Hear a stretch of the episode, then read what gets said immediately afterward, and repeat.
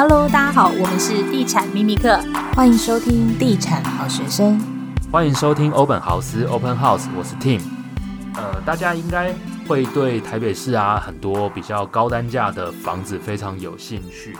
那其实我们今天非常荣幸邀请到来宾，他们呃主要也是在做 Podcast，并且他们是呃专门访问地产界的一些大佬啊，而且他们看了很多建案。我们欢迎地产秘密客。Hello，大家好，我们是地产秘密课，完美，这是我们的开场。对，两位好，两位好，两位是呃 Tim 以及以及 Sam，, Sam 对对对，对，OK。那非常好奇，我也是你们的忠实听众，虽然我们也都有在录，对，但我觉得是呃可以互相学习到不同的东西。你们几乎每一集我都有听，那我也好奇问一下，身为你们的听众，想了解一下，就是两位当初是怎么认识的，然后在什么呃因缘际会之下决定创这个频道。嗯，其实我们认识了十几年了。对，那我们其实我之前是在呃台湾某一个很大的一个报社里面工作。那我们对，所以我们其实，在房地产这一块已经有十几年的经验。嗯，那我跟 Sam 其实就是刚好说到，我们认识十几年，所以这十几年来，其实我们有采访过上千个建案，对，包括从呃一平可能。三十万，对，然后到三百万的豪宅，我们都看过。哦，对，而且你们可能会见证它从本来多少钱到现在市场多少钱。这个很长，真的。那我们其实出道那时候十几年前，其实那时候刚好是房地产起飞的时候，那时候就没有跟到，因为那时候才刚出社会，我们刚好又遇到二二 K 的时代，所以那时候想要买房子就没有办法买。所以那时候其实是很辛苦的，但如果我们跟到，我们现在可能就不用坐在这里，现在也不用坐。对啊，对对对，我们现在可能就会把房子委托给你们处理。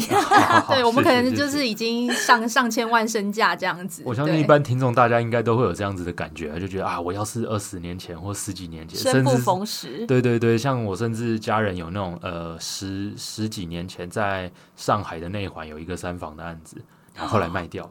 啊天！我想说，要是他现在留到现在，我根本不用工作了。对啊。对啊，所以房地产就是会遇到这种事情，所以我们还是觉得趁早买啦。嗯，真的是越来越贵。对啊，尤其我最近听你们常常呃访问一些名人，是分享大家买房的经验嘛。嗯，那今天想跟两位聊的主要是说，又因为你们看的案件真的很多，那呃比较好奇就是说，一般你们看豪宅会去怎么定义它是豪宅？到底是用价格去定义，还是说会？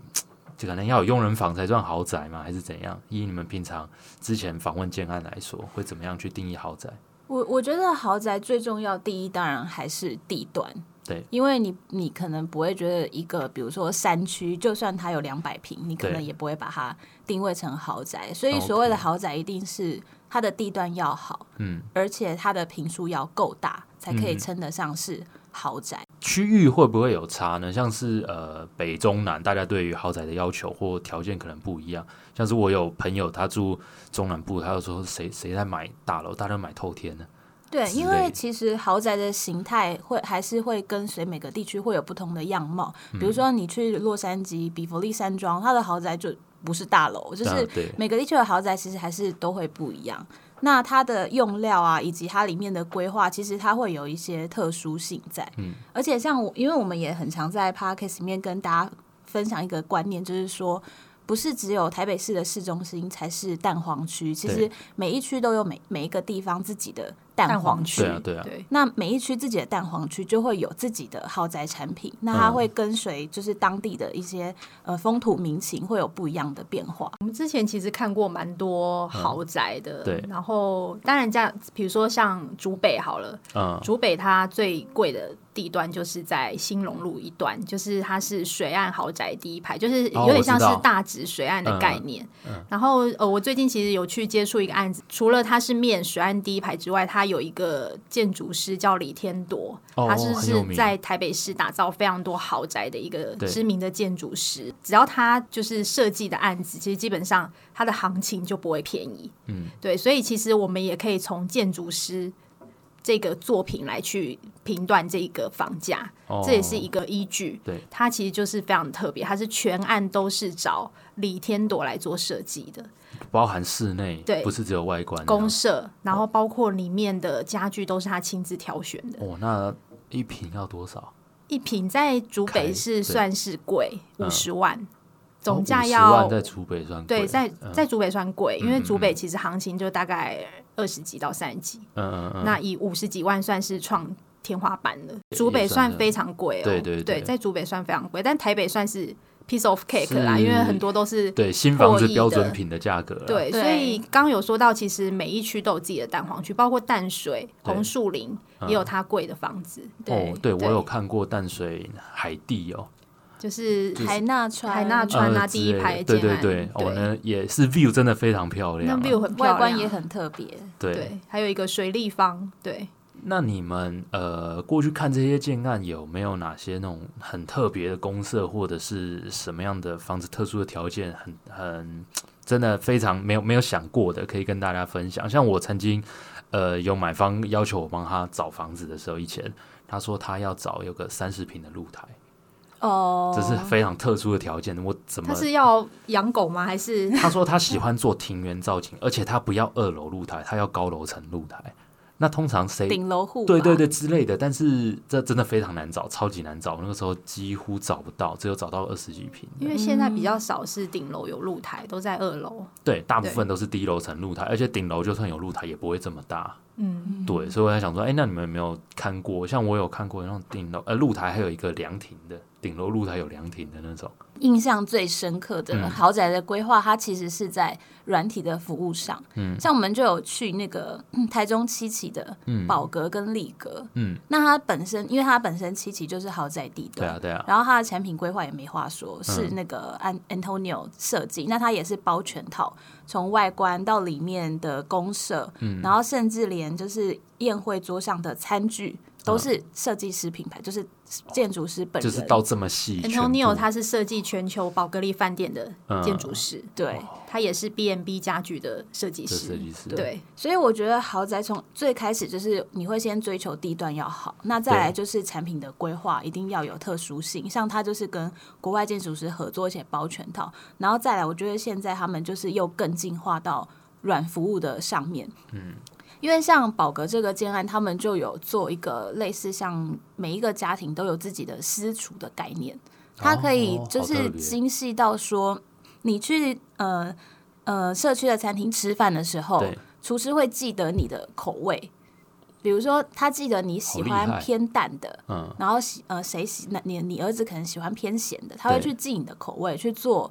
你喜欢的你喜欢的食物，然后因为他们二楼的健身房也有搭配教练，所以如果你有在健身的话，对，你可以先去二楼的健身房，嗯，计呃计算你一天需要摄取多少卡路里，哦，然后再到餐厅去，他针对你的卡路里去帮你设计你的套餐，所以呃就是完全为豪宅的每一个住户做客制化的服务，而且自己有自己的管家哦，哦哦，自己有自己，台北我只有听过那个大慈。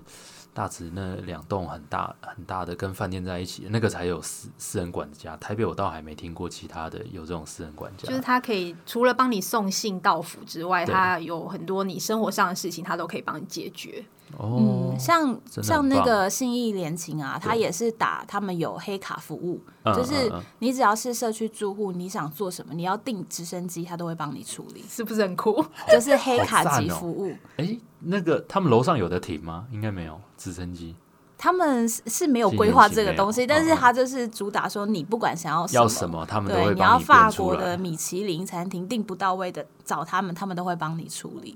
就是有一个黑卡级的服务，这样子是不是很酷？好赞哦！所以现在建商都要做到这个等级就对了，这是豪宅啦。对啦，但是他们这个是建商去规划吗？还是他们呃，连物业那些全部都是他们自己一手一手去同一个公司这样下去规划？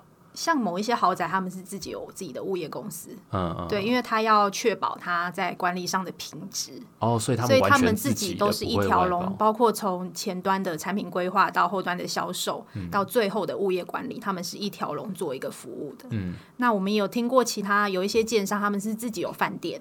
啊，所以他们会透过就是饭店的，就是资源资源来去导入一些他们的服务，包括他们的社区的物管人员都会经过饭店的受训。嗯，这个也有听过。然后我们我最近有去一个是高雄的一个某个豪宅案，嗯、他也是强调说他楼下就是五星级的饭店，那他未来就是搬进这个社区里面，他就是可以直接包括餐点服务，包括使用呃就是饭店的公社都可以使用。哦，就就是很像住在真的是住在饭店，就是你可能半夜突然你肚子饿了，嗯、你又不想要吃就是热色食物，你可能可以叫一个什么牛肉面或者什么的，他就会直接送到你家。了解，那呃好奇，忽然想到一个问题，可能大家也很好奇，到底这些豪宅买的人到底多不多啊？还是其实空今年超多的，今年超多，我们一直在讲今年真的很夸张。对，之前因为政府大方嘛，所以其实。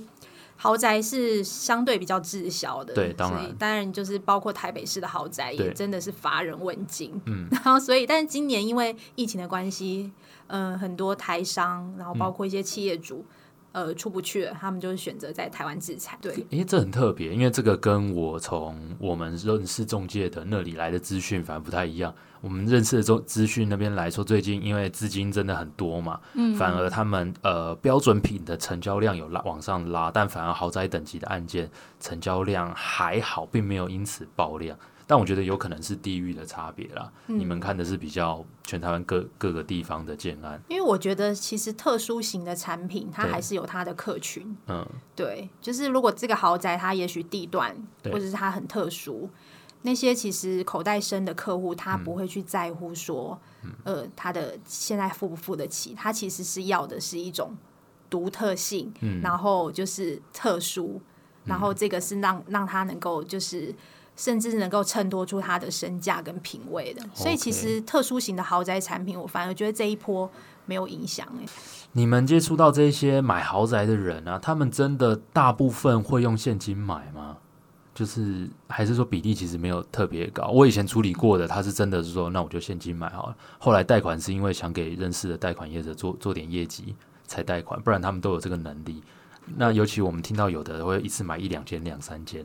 我们觉得，那他们到底是买来自产，还是真的是家人们大家要住啊？一次买多户是还蛮常见的，但是几亿元的要搬出几亿元的现金，也可能要塞满一整个房间吧？对，用现金是比较少啦，反而蛮多是听说就是，嗯、呃，他想买，可是可能钱要回台湾会遇到一些、哦、对，其实现在很多人都说钱进不来，嗯、所以其实用现金真的买的比例还好，没有到真的。以超豪宅产品来说。不，其实没有。而且其实对他来说，现在利率这么低，他为什么要 就是全部都把？对，就是其实因为包括我们现在，其实我们就算我们这种小资族，我们也觉得现在利率低，不用就是赶赶快把那个房贷还完。所以他其实有多余的金额，他应该拿去做其他的一些资产的配置。大概这样子。可是我觉得，因为豪宅豪宅客他们在买豪宅的时候。其实这些都已经不是他们的考量了，这个都只是资产的配置而已。嗯，投期款多少啊？什么对他们来说，其实这不是不是已经不是主要会考虑要不要买的原因。了解。那因为我们在台北嘛，台北现在比较知名的几个新的豪宅，哎，你们有参观过哪哪几个吗？有哎、欸，蛮多的哎，像是什么陶朱隐园啊、卓白啊，或者是文华院的这些比较。我应该只有陶朱还没去过吧？希望陶朱隐园的 可以，如果有听这一集，拜托让我们去一下，邀请我们。我们也好想去看看哦。对啊，我觉得我们有去看新义区蛮多案子，嗯、包括我刚刚有说到乌泰丽斯卓白。嗯，卓白当时在预售的时候，他是找那个纽约的白派建筑大师 Richard Mille 设计的。对，那那时候其实。我们就有采访过他们建筑团队的人，哦 okay、对，所以那时候其实只要建筑师来台湾，对，来看他的作品的时候，我们其实就会去，就可以去跟他聊天，对，所以那案子我们去过了，大概有三四次。OK，做那信义联勤呢？信义联勤是他去的，真的假的？我超羡慕他的，对啊，那个一般人没有办法去看的，这种景观真的超级棒。对啊，我相信。俯视大安，他也是国际建筑师的作品嘛？对对，哎，他会不会很呃很热室内？因为他他是西晒嘛，西晒非常严重，他就正正面西啊。不会耶，不会，嗯，因为他们玻璃其实都有挑选过。因为现在因为现在玻璃都会，比如说好几层，好几层，对，厚度啊，什么八加八加八这种的，然后有胶合，它是可以阻挡什么紫外线，所以其实里面是不会有感觉。那加上其实他们都会开冷气，所以还好，他们可以开二十四。我们真的超想看新一年因为真的那又近又其他，我超羡慕他的啊！他说他要去采访，我说哎，为什么上次可以？是是要采访谁？建商吗？那一次就是算是一个参访，就是。让大家看一下里面怎样，这样子、oh. 就是真的还蛮大开眼界。所以其实我们的工作很多人羡慕我们，对，我就是可以看很多豪宅，但是其实我们有一点职业伤害。哦哦，我 相信我我懂我懂这个我懂。对我回回到自己的家，我想说，嗯，为什么我们家是这样？对，为什么我们 家那么小？对对对，我也看过那个和平大院，我觉得和平大院和平大院我也去过，然后包括那个就是他老婆昆凌在顶楼拍一个很漂亮的那个。就是玻璃屋，对对，那个是公社吧？对，它是在顶楼。嗯，然后我有去过，真的很漂亮，真的很漂亮。好了，很想很很想要有机会也来去参观过这些案件。